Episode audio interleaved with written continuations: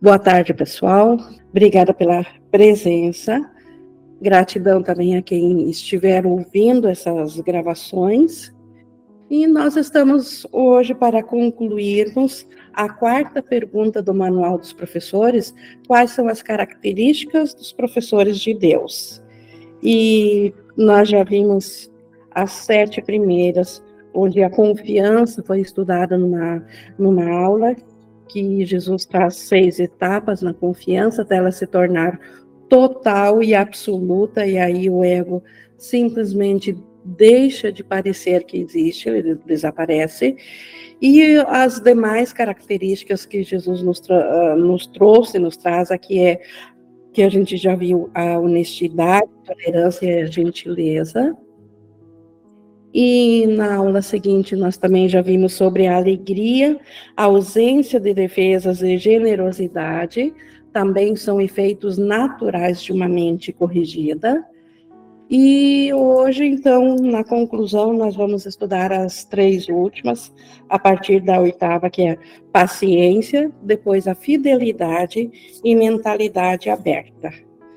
E antes de iniciarmos, então, eu convido vocês a se unirem a mim, como a gente sempre tem feito, e nós podemos, para isso, fechar os olhos, respirar pausadamente, largar os pensamentos barulhentos do dia e trazer a nossa atenção para o agora, para a nossa meta, que é colocarmos a nossa capacidade de aprender à disposição ou em disponibilidade ao Espírito Santo. Que ele seja nosso orientador, pois sabemos que dele e somente nele está a nossa salvação. E assim, então, prontos para ouvirmos o que o Espírito Santo tem a nos falar sobre as características, nós vamos iniciar então essa oitava característica, que é a paciência. E Jesus a inicia dizendo que aqueles que estão certos do resultado podem se dar ao luxo de esperar e esperar sem ansiedade. Isso é uma, um grande diferencial dentro do sistema do ego para o sistema do Espírito Santo. Quem tem a confiança do Espírito Santo não tem dúvidas do resultado a ser alcançado. E por isso que aguarda sem ansiedade nenhuma. O ego também sabe aguardar pelos seus resultados, mas o, o ego, por não conhecer, ele é extremamente ansioso. Todas as coisas que almejamos através do ego sempre acionam um gatilho de, de ansiedade na nossa mente, e essa então é, é, é um, uma das grandes diferenciais, um ponto diferente para nós medirmos o que é a, o aguardar. E o que, que vem a ser o aguardar aqui? A estar certo do resultado. É ter a confiança total que dentro do sonho todos voltarão a lembrar do seu ser e despertarão dessa forma do sonho, porque na verdade, na realidade, tudo já aconteceu. Todos já, já voltaram no instante em que esse pensamento veio. Então, a metafísica do curso está aí nos ensinando o quanto nós estamos apenas revivendo instante por instante, e para isso fizemos o tempo e o espaço para revivermos um único instante de insanidade, um único instante no qual pensamos que seria possível existirmos a parte de Deus. E no instante que pensamos isso, Deus deu a, a, correção a esse pensamento, o seu Espírito Santo, que cumpriu a sua função e foi é, essa função foi aceita imediatamente. Então, o ser, a nossa consciência de Cristo continuou percebe, uh, aceitou de imediato a impossibilidade da separação e com isso ela está de volta à consciência do céu. Mas dentro desse único instante, ainda assim, porque o filho tem o mesmo poder de Deus, houve dentro dessa, desse único instante, embora não seja possível na realidade, mas na imaginação, no, na, na, num pensamento falso, num pensamento imaginado, e ao filho é dado todo o poder do pai. Então, o filho pode pensar nesse pensamento de separação e torná-lo real para si.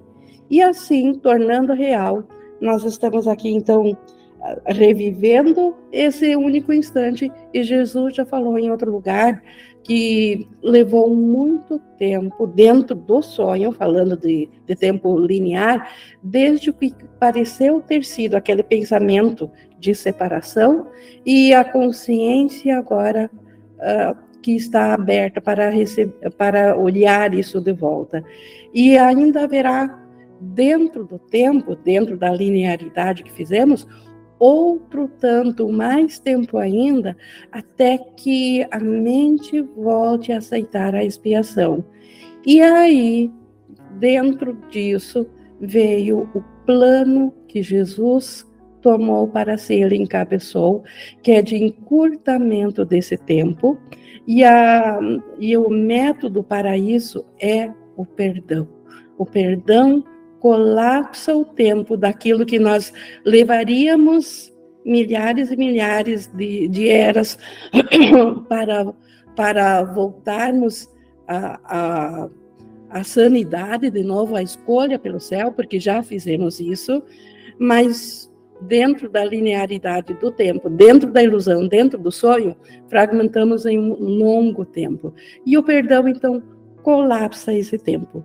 Por isso que o perdão, na verdade, ele, ele não é real, porque não existe no céu, mas é a única ilusão que encurta as demais ilusões.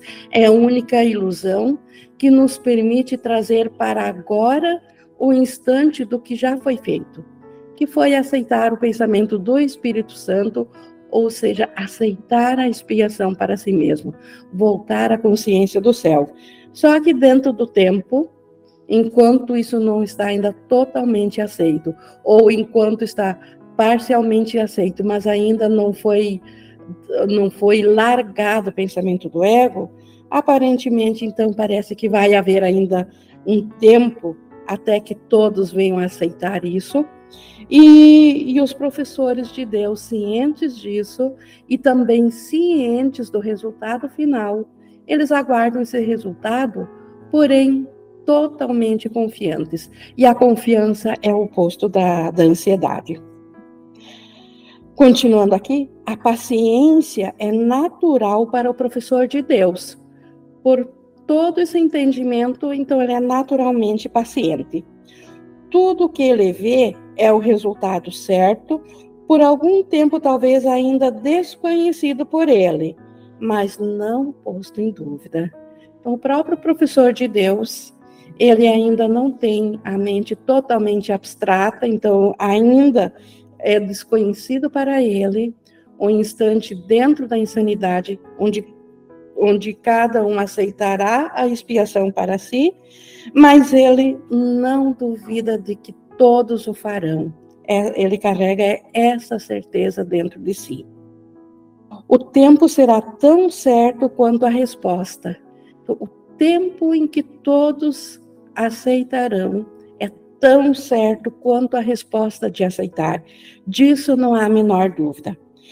E isso é verdadeiro para tudo que acontece agora ou no futuro. Então, tanto para o que ainda falta, pode parecer longínquo, ou para esse instante de agora.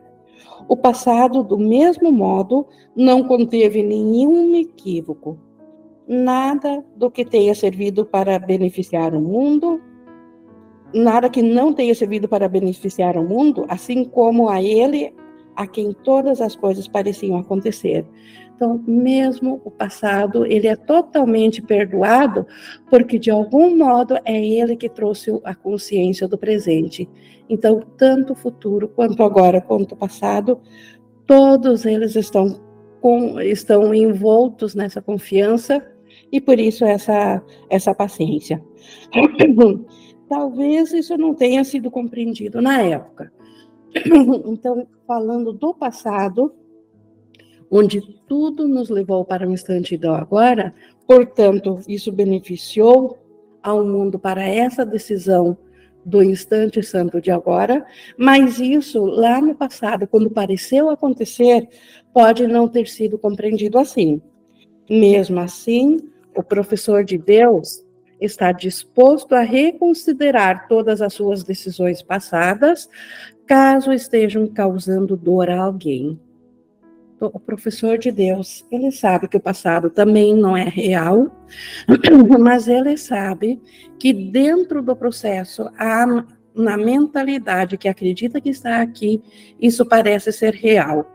E então, se porventura enquanto ele, não como professor avançado, fez algo, ou pensou algo, agiu de um modo que, que trouxe a dor para alguém, ele revê isso, ele, ele se perdoa e libera o irmão disso no passado. Então, qualquer coisa que tenha ficado, o mesmo alguma, alguma coisa que, que ele decidiu equivocadamente e ainda esteja em aberto, ele revê a sua posição, não porque o passado seja real, mas porque ainda está trazendo dor para alguém e e a dor, ela não vem a ser digna do Filho de Deus. Então, ele tem essa capacidade de recuar, de, de refazer isso. A paciência natural para aqueles que confiam então, lá na primeira característica da confiança, quem já adquiriu a confiança no Espírito Santo, no irmão, no Cristo no irmão, ele é naturalmente paciente. Ele sabe que isso é a única coisa que vai prevalecer. Certos da interpretação final de todas as coisas no tempo, nenhum resultado já visto ou ainda por vir pode causar-lhes medo. Por isso também ele é paciente, porque ele não tem mais nada que lhe cause medo.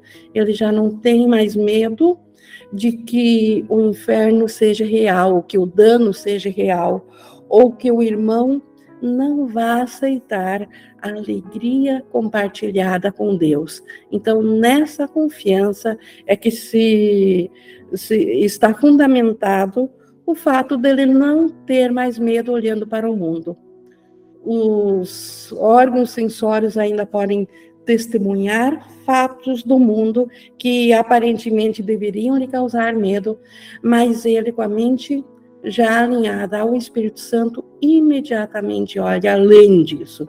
E nisso está a sua confiança. E, e é nisso que, a, que ele já não tem mais medo, porque ele confia no irmão que é o Cristo. E agora a, a penúltima característica, a nona característica dos professores de Deus é a fidelidade.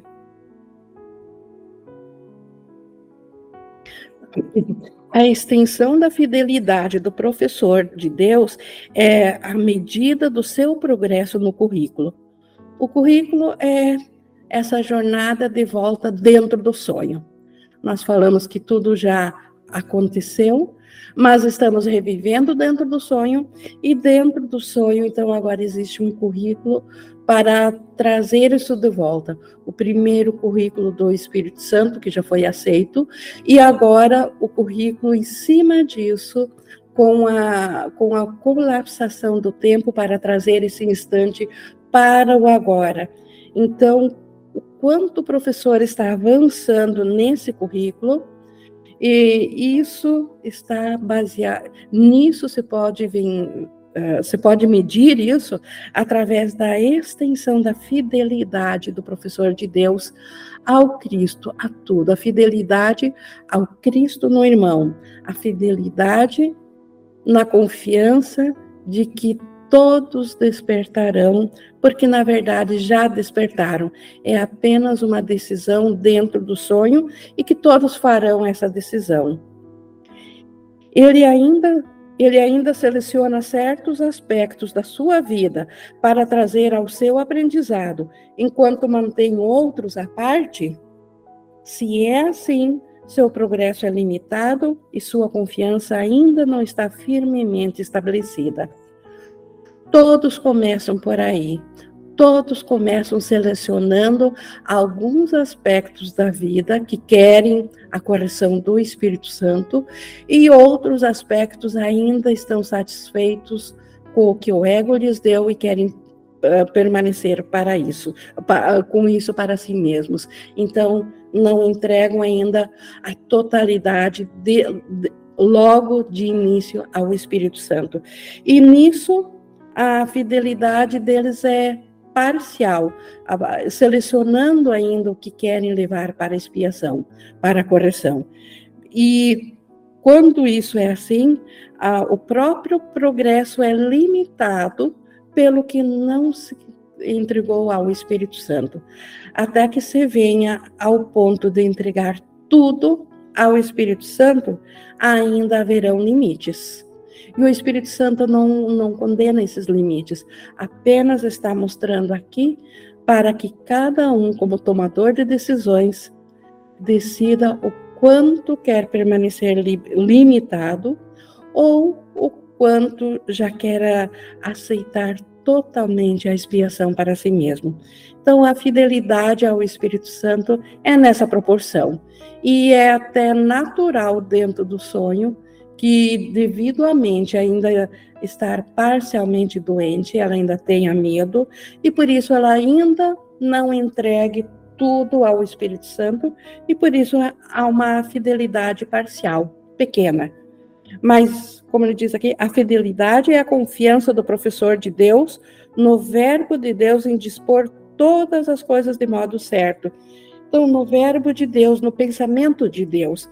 Então, a fidelidade ele é fiel porque ele confia que o pensamento de Deus vai corrigir todas as coisas, vai colocar tudo de modo certo, não algumas, mas todas. Então, nada ficará de fora. Então, isso é a fidelidade total. Em geral, sua fidelidade começa focalizando apenas alguns problemas, permanecendo cuidadosamente limitada por algum tempo.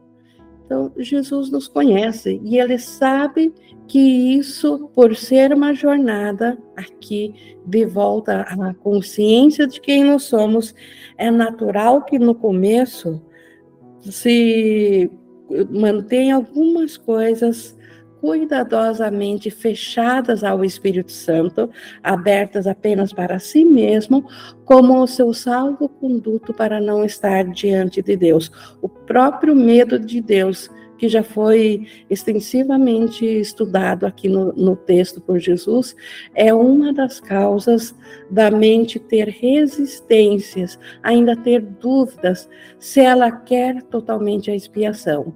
Mas ela enquanto ela já quer, ela ainda tem medo.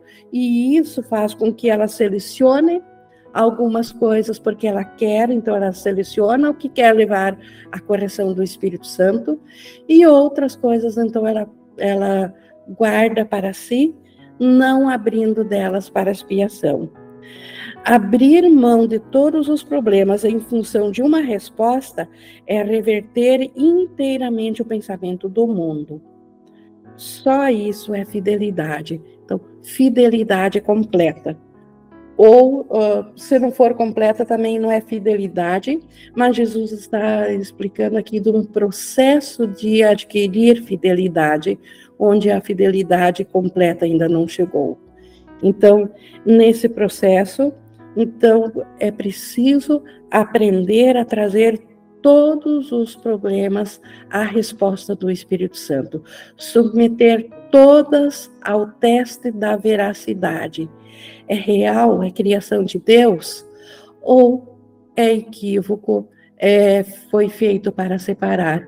Então, trazer todas as todas as questões, não o resultado almejado dentro da questão colocada, porque as questões do ego foram feitas para não serem respondidas, para perpetuarem o próprio ego.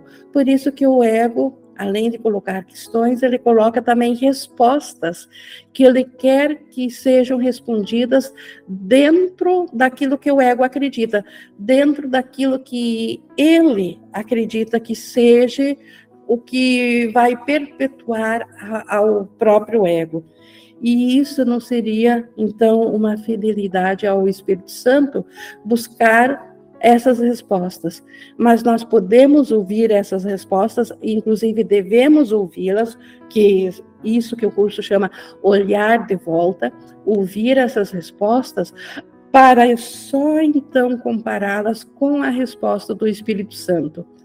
E compará-las seria não no sentido de, de julgá-las, mas de fazer esse teste da, da veracidade, de nós, como mente tomadora de decisão, nós decidirmos a favor da verdade não mais de uma enganação, não mais de uma mentira.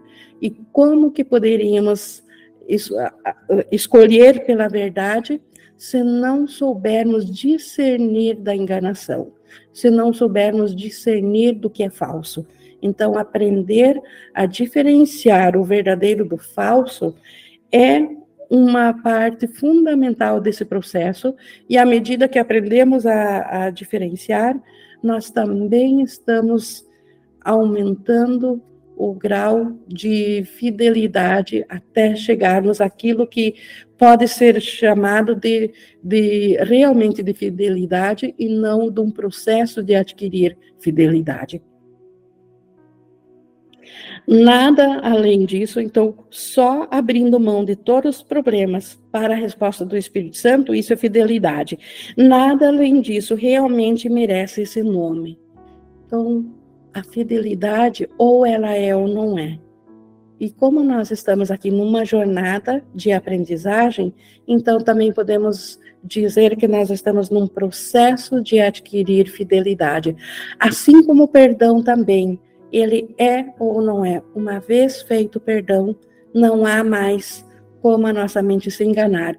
Então, o que, que nós estamos fazendo com os, entre parênteses, pequenos perdões, com, as, com aquelas questões selecionadas que entregamos para o Espírito Santo, estamos praticando o perdão, o perdão total. Assim também praticamos a fidelidade. Estar pronto, como, como diz o, o texto, a, a, merece esse nome. No entanto, vale a pena alcançar cada degrau, por menor que seja.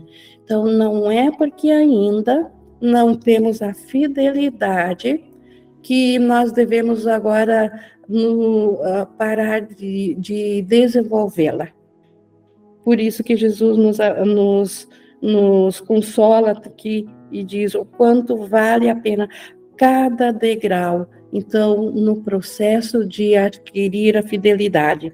Estar pronto, como diz o texto, não significa maestria. Então, estar pronto para permitir-nos, na nossa mente, sermos fiéis ao Espírito Santo, praticar a fidelidade, não significa que temos maestria total, que nós o vamos fazer por enquanto já em tempo integral, porque se nós o fizéssemos, não estaríamos aqui aprendendo esse currículo, já estaríamos com a consciência alinhada ao nosso ser, já nos lembraríamos do nosso ser e não do, e não do sonho. Então, a, a maestria, ela vem no final do processo, mas estar pronto significa que nós já estamos prontos para praticar cada passo em direção à, à maestria. A fidelidade verdadeira, porém, não se desvia. Então, a, a fidelidade completa, total, a verdadeira, ela é só pelo Espírito Santo. Ela largou totalmente ao ego. Sendo cons consistente, é totalmente honesta. Então, aqui ela entram as demais características. Ela é consistente, então ela, ela é honesta. Ela sabe que o Espírito Santo, que o ego é um engano. Então ela é honesta no sentido de só agir com a mente certa. Sendo constante, é plena de confiança. Então a primeira característica, a confiança, ela fica total quando ela é constante, quando já não oscila mais para trás para as dúvidas do ego. Sendo baseada na ausência de medo, é gentil, então, a gentileza vai, vem naturalmente para os que não têm mais medo. E na fidelidade já não há mais nada que tenha ficado fora o, do, do que a fidelidade vê para causar medo. Então, naturalmente vem a gentileza. Tendo certeza é alegre. Então, a alegria, que é um estado mental do amor do céu, do Cristo de Deus, ela é refletida aqui dentro da certeza, porque Deus é certeza, o Cristo é certeza, céu é certeza, é ausência de dúvida. Então, é naturalmente alegre. E sendo confiante, é tolerante. Então, não tem mais ansiedade. Tolera, inclusive, a espera que o, do, a espera dentro do tempo para que o irmão também aceite a sua realidade. Então se torna totalmente tolerante. A fidelidade, então, combina em si mesmo os outros atributos dos professores de Deus. Isso foi um exemplo de como todos os demais atributos dos professores que, de Deus que Jesus apresentou aqui, eles fazem parte naturalmente dentro da fidelidade. Não, há, não haveria como não surgirem uh, vindo a fidelidade. A fidelidade, então, combina em si mesmo os outros atributos dos professores de Deus, implica a aceitação do verbo de Deus e a sua definição a respeito do seu filho. Então, a fidelidade, ela, ela aceita o pensamento de Deus e aceita a definição de Deus do seu filho. E Deus definiu que seu filho foi criado à sua imagem e semelhança e é santo igual ao Pai, e é criador igual ao Pai. E essa definição que Deus tem do seu filho, a fidelidade aceita. É para eles para, para Deus e o seu filho que a fidelidade, no sentido verdadeiro, é sempre dirigida. Então, a fidelidade, ela sempre tem por foco objetivo a quem ela é fiel é a Deus e ao Cristo, a Deus e a criação, ao que é real. A isso que a fidelidade é dirigida. É na direção deles, então de Deus e do Cristo, que ela olha buscando até achar. Então ela ela olha para aquilo que aparentemente lhe é trazido, para o que os órgãos sensórios lhe olham, mas ela olha além. Ela vai em direção a Deus e a Cristo. Ela não permanece na visão bloqueada egóica da separação. Então ela sabe que isso é só uma projeção, isso é um sonho, isso é uma imaginação falsa da mente e ela olha para a verdade, olha para além. A ausência de defesas e a, a, a ausência de defesas a acompanha naturalmente e a alegria é a condição para achá-la. Então, como que a fidelidade não, não seria com ausência de defesas. Ela não precisa se defender nada porque ela olhou para além daquilo que poderia causar dano. E não sendo suscetível ao dano, ela naturalmente fica ela é alegre, não fica alegre, ela é o estado da alegria. E então, a alegria verdadeira, ela só é achada nesse estado, na fidelidade. Nada fora disso também pode ser chamada de alegria. Então, a euforia, os aparentes, ah, as aparentes mudanças de humor para um, um, um humor aparentemente alegre aqui do, do ego não tem nada a ver com a alegria verdadeira, com o estado de graça que a mente sente quando ela está totalmente envolta na fidelidade ao Espírito Santo. E tendo achado então essa alegria, descansa na certeza quieta daquilo a que toda fidelidade é devida. Daquilo a que toda fidelidade é devida, e daquilo está em maiúsculo, porque é a realidade que Deus criou ao Cristo. Então, fidelidade sempre vai ao Cristo e a, a parte da nossa mente que contém esse pensamento é aquele ao qual o Espírito Santo é o sistema de pensamento. Nada fora do Espírito Santo pode ser fiel. E agora, por último, então, a décima característica que Jesus nos traz é a mentalidade aberta. O tomador de decisões tendo uma mentalidade aberta.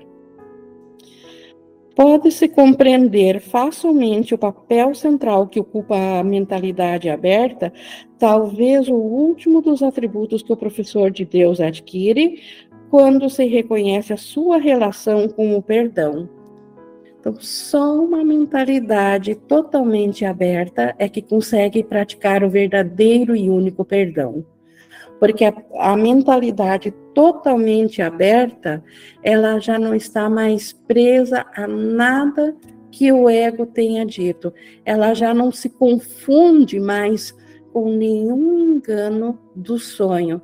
Ela diferencia totalmente a realidade daquilo que foi sonhado, que ela ainda vê e percebe levemente aqui, mas que na mentalidade ela sabe que não é real, que é uma ilusão. Então, só uma mente totalmente aberta está apta a diferenciar totalmente aquilo que é enganoso, que é falso, daquilo que é verdadeiro. A mentalidade aberta vem com a ausência de julgamento.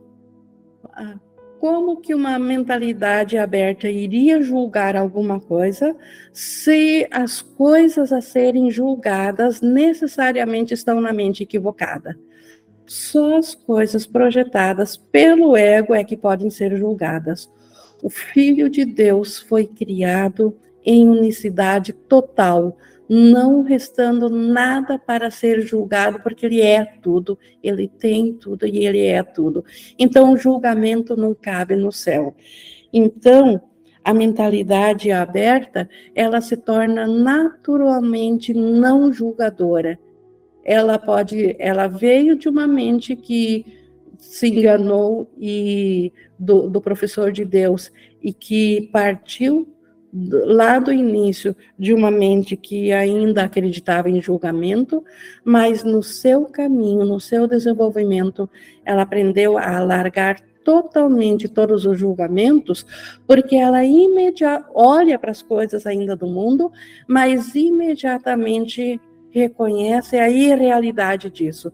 Sabe que faz parte apenas do as coisas que lhe são testemunhadas dentro do mundo, dentro do sonho, ela diferencia imediatamente por ser do sonho. E as testemunhas do Espírito Santo que ela vê através do irmão, ela sabe que é a realidade. E essa realidade está acima de julgamento. E o que está abaixo do julgamento, que seria do ego, ela largou de mão pela fidelidade ao Espírito Santo.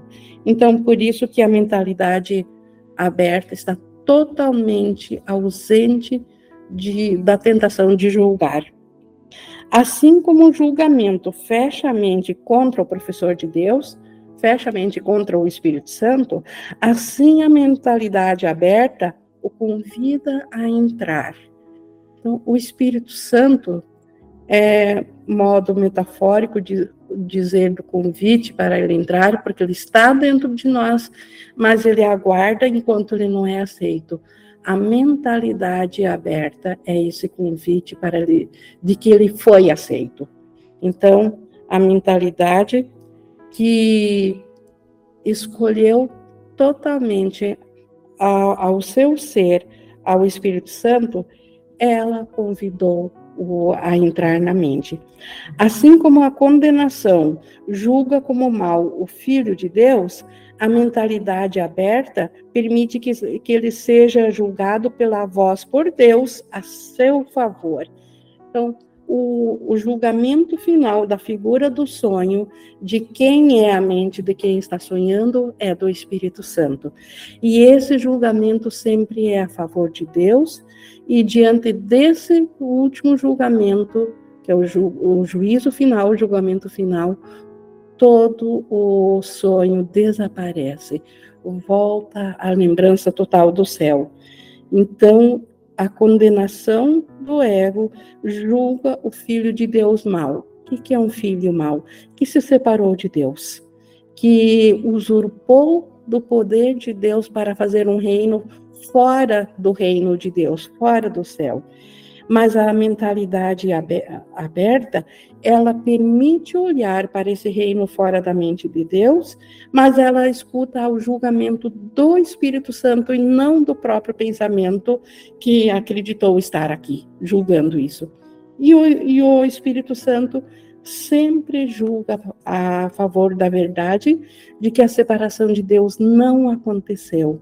Só um sonho caiu sobre um pensamento do Filho de Deus, sobre uma parte da mente de Deus, e por isso ele acredita que está aqui, dentro do sonho. Assim como a projeção da culpa sobre ele o mandaria ao inferno, a mentalidade aberta deixa que a imagem de Cristo seja estendida a ele. Então, podemos dizer que a condenação ou o julgamento do irmão como sendo mal, como sendo separado de Deus, isso mandaria a própria mente de quem está julgando diretamente ao inferno, porque o julgamento é o oposto da alegria e da paz. Mas a mentalidade aberta, por seu lado, ela volta a trazer a imagem de Cristo, permite que a imagem de Cristo seja estendida à mente de quem tem a mentalidade aberta.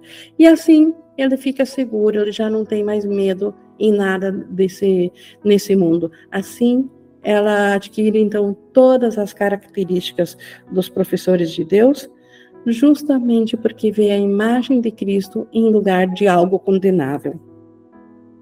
Só quem tem a mente aberta pode estar em paz, pois só eles veem razão para isso. E isso também é uma lógica absoluta. Quem julga e condena não tem razão para estar em paz, porque ele condenou-se a si mesmo quando condena quando condenou ao irmão, porque ainda é todo julgamento, toda condenação é sobre si mesmo, sobre o pensamento que acreditou separação de Deus. Mas assim também o seu oposto, a mentalidade aberta. E aberta é aquele que abre mão do próprio equívoco, que era estar alinhado ao ego, a favor de estar alinhado do Espírito, uh, estar alinhado ao Espírito Santo, essa mentalidade aberta, ela só pode estar na paz. Ela só pode vivenciar a paz porque ela tem todas as razões para acreditar e para receber testemunhos de que assim é. Como, como é que os que têm a mente aberta perdoam? Eles abandonaram tudo que impede o perdão. Então, o perdão em si é uma ilusão. Então, mas ainda é um ato necessário para a correção da mente que é fechada. Então, como que então os que têm a mente aberta perdoam? Eles simplesmente largam de mão, abandonam aquilo que impede que o perdão aconteça. O perdão é, e salvação e expiação e ver o Cristo no irmão são tudo sinônimos. Tudo aquilo que, per, que impediria a visão de Cristo no irmão, por ser reconhecido, por ser um empecilho, é largado. Ele não guarda isso para si, não valoriza mais isso. Simplesmente volta-se para o Espírito Santo. Então é dessa forma que eles perdoam, não julgando o irmão pelo que ele fez, mas julgando o irmão pelo que ele de fato é, e não pelo que ele, é, pelo que ele acredita que é. O irmão pode ainda acreditar que ele é separado de Deus e pode estar totalmente equivocado em, no, no, no que ele é. E assim ele pode agir totalmente dentro da mente egóica. Mas o perdoador, o professor de Deus avançado, com a mente aberta, ele olha para além disso, ele vê que o que o, o impediria de saber que esse irmão, embora no comportamento pareça alinhado ao ego, esse irmão, na realidade, não é o comportamento. Essa é a parte projetada enganosa. Ele ainda é o Cristo porque ele ainda está em Deus no céu. Ele nunca deixou o seu lar, o céu. E, e, esse, e esse pensamento é que faz com que as coisas que aqui impediam esse próprio irmão de ver a si mesmo no céu, isso seja perdoado, isso é liberado. Na verdade, abandonaram o mundo e permitiram que lhes fosse restaurado com tal frescor e com uma alegria tão gloriosa que nunca teriam podido conceber tamanha mudança. Então, o mundo, aos olhos do, dos que têm a mente aberta, ele ressurge com tal frescor e com, com tamanha mudança que nunca dentro de uma mentalidade duvidosa que ainda acredita no ego poderia sequer conceber que tal mundo possa existir. Então, o mundo que surge do perdão é ainda sonho, é ainda antessala do céu, ainda não é passo final onde todo sonho desaparece para nunca mais ser visto, mas ele passa por esse sonho feliz, ou um mundo real, que é totalmente oposto da miséria que é o mundo que o ego apresenta. Então, por isso que ele que Jesus o, o, descreve com tal frescor e alegria tão gloriosa que sequer é possível conceber sem uma mentalidade totalmente aberta o que é olhar para esse mundo de sonho.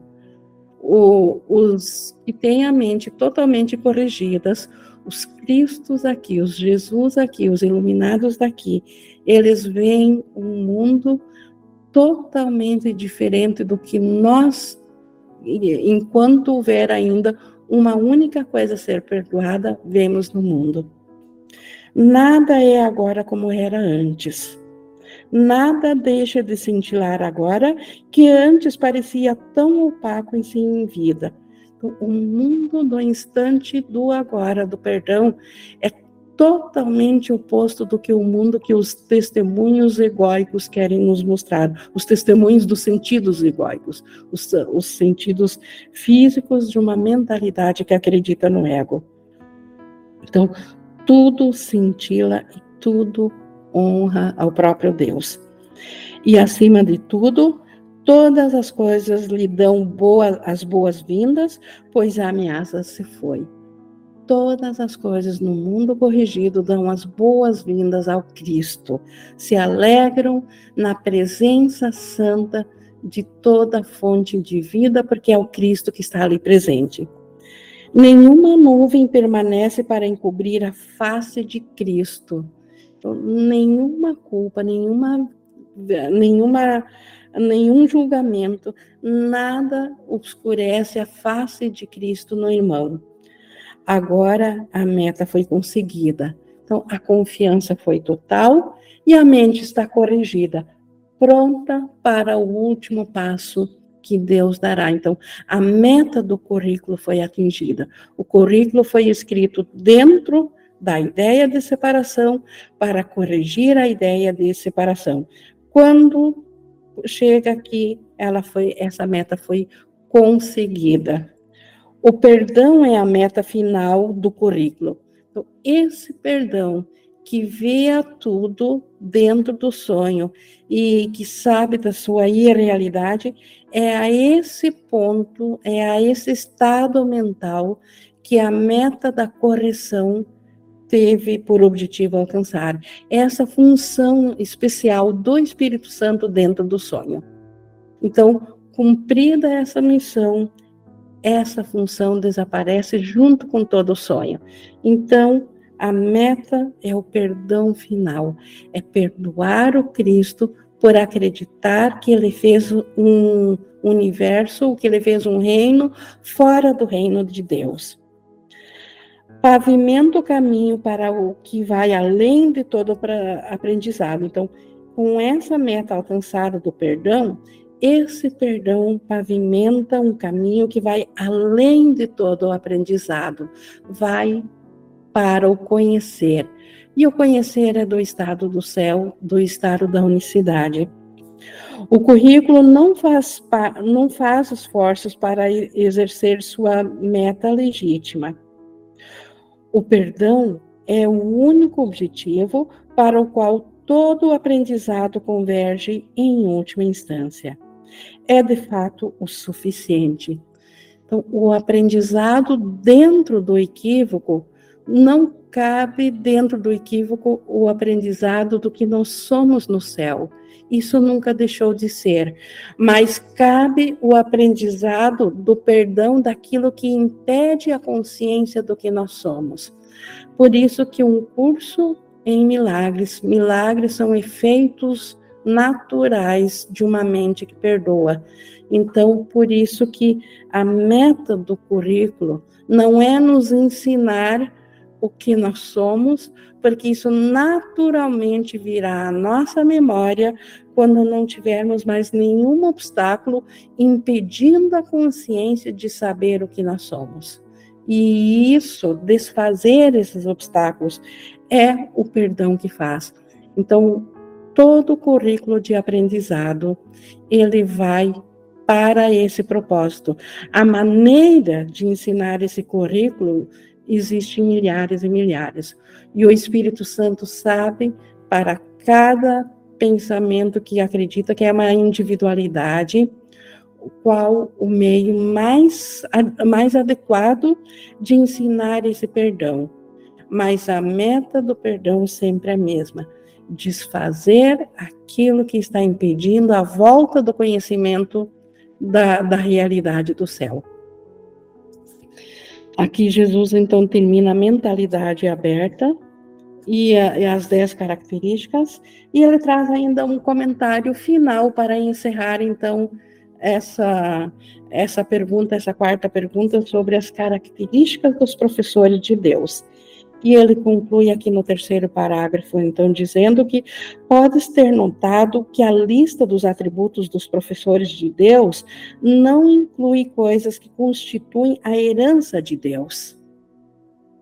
Termos como amor, impecabil, impecabilidade, perfeição, conhecimento e verdade eterna não aparecem nesse contexto, seriam por demais impróprios aqui o que, que isso significa? O que acabamos de ver aqui? Que termos como amor não é uma característica de um professor avançado de Deus. Amor é o que ele é. Então, não é uma característica, é o seu ser, é a herança de Deus. Então, nós estamos aqui aprendendo as características, o que os professores de Deus têm em atitudes em igual entre si mas o amor que eles são, isso está muito acima, isso é totalmente impróprio que ele, que ele seja amoroso, porque ele é amor. Então, Jesus não coloca essas características que são herdadas, que, que é o que Deus fez. Podemos ver que Deus não fez a mentalidade aberta à fidelidade ou ausência de defesas, porque e as demais características e confiança e assim por, por diante, porque isso o filho é. Então, diferenciar o que ele é para dizer que ele é isso, então deveria existir algo a mais. Então, as características de Deus, as características dos professores de Deus, elas ainda aceitam o seu oposto, que dentro da mentalidade do ego está o seu oposto. Dentro da mentalidade do Espírito Santo, ele adquire essas características. No ego, ele tem as características opostas, mas isso é um efeito do que ele é o que ele de fato é como, como filho de Deus, isso pertence à esfera já do céu e seria totalmente inadequado tentar ensinar a isso a uma mente que ainda não está total, que ainda não voltou a, a ser totalmente abstrata na, na condição do Cristo. Então, o, o Cristo que é, ele tem isso na, ele tem conhecimento, ele tem o amor, a impecabilidade, a perfeição e a verdade eterna, mas isso Cristo é. Não é uma característica, é o seu ser, são sinônimos do que ele é. Então, por isso que Jesus diferencia as características temporárias, porque essas características não, não cabem, não caberia falar dessas características no céu não cabe falar da, do, da herança do Filho de Deus na separação. O que Deus deu em tanto excede o nosso currículo que o aprendizado desaparece diante da sua presença. Então, o que Deus deu é tão além do currículo. Nós, obviamente, estamos aqui aprendendo um currículo nós não estamos no conhecimento ou não estaríamos aqui estudando esse curso, não estaríamos identificados com uma identidade física e psicológica. Então, nós precisamos do currículo, nós precisamos do aprendizado. O que o Cristo é, isso e esse aprendizado simplesmente desaparece na presença do Cristo, na presença do céu, porque não há o que aprender no céu. No céu é conhecimento total. Então, dentro do, da, da, necessidade de aprendizado, nós precisamos do currículo. No céu é incrível o currículo. Somente o conhecimento, diante do conhecimento, o currículo simplesmente se desvanece, desaparece. No, no entanto, até vou ler na, na 3.4. O que Deus deu em tanto excede o nosso currículo que o aprendizado desaparece diante da sua presença. No entanto, quando a sua presença está obscurecida, o foco recai acertadamente sobre o currículo. Então, nós acertadamente, no estágio atual da nossa condição mental, nós estamos voltados ao currículo do Espírito Santo. Por quê? Porque o, o, aquilo que nós somos, nós, por um pensamento de querer ver algo diferente do céu, nós perdemos a nossa consciência do céu. Então, necessariamente precisamos voltar ao currículo. Então, não caberia nós aqui, enquanto mentalidade individual, tentarmos buscar entender o que é o amor. Por exemplo, o amor de Deus, porque nós somos isso, nós no máximo estaríamos negando que nós somos o amor ao dizer que precisamos aprender isso.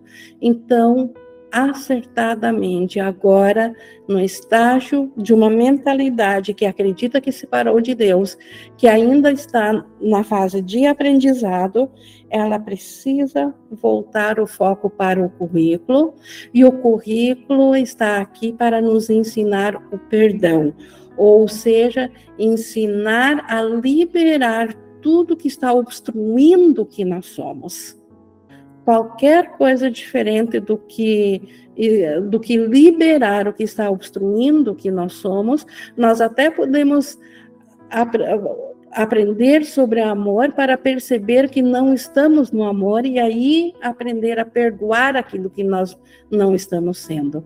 Então, o currículo sempre volta acertadamente para o perdão.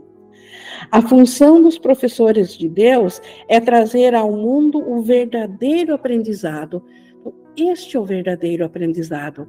Aprender a desaprender aquilo que acreditamos que aprendemos pensando separação de Deus. Desaprender a ideia de separação de Deus. Então, a aprendizagem vai para esse sentido. Propriamente falando, o que trazem é o desaprendizado, pois esse é o aprendizado verdadeiro do mundo. Então, no mundo aqui, nós precisamos desaprender aquilo que aprendemos no pós-pensamento de separação. Apenas isso, desaprender que nós separamos de Deus, porque nós ainda, enquanto pensamento separado de Deus, para nós é verdadeiro que nós aprendemos esse mundo separado de Deus. Então precisamos desaprendê-lo. E nós o desaprendemos através desse currículo do perdão verdadeiro, que o perdão verdadeiro é o largar de, desse pensamento de separação. Aos professores de Deus é dado trazer ao mundo as boas novas do perdão completo então, a função especial aqui no currículo dos professores de Deus é trazer essa boa nova, que o perdão completo vai tirar tudo que estiver obstruindo a nossa consciência do, do nosso ser, a nossa consciência que não está ciente do Cristo do céu. Então, é o professor de Deus aqui no mundo que traz essa boa nova às outras partes da mente dele que ainda precisam aprender isso. Bem-aventurados são eles, esses professores de Deus, em verdade, pois são os portadores da salvação. Eles são os meios através do qual o Espírito Santo traz a salvação ao mundo, a todas as frações do pensamento separado. Por isso, eles são bem-aventurados dentro do sonho. E isso, então, com isso, Jesus completa aqui a, a questão sobre as características dos professores de Deus. Nós damos concluída aqui a quarta pergunta, e na quinta-feira, então, nós vamos ver como realiza a cura, que também está totalmente dentro do sonho aqui, e onde vamos ver o propósito percebido na doença e o deslocamento da percepção para e qual a função do professor de Deus dentro desse processo, então, de olhar o, o propósito da doença e o deslocamento dessa percepção que permitiu isso. Mas isso é para a quinta e aqui então eu fecho a, é, essa sessão. Hoje até não tivemos nenhuma interação ainda, mas estamos abertos agora para, intera para interação.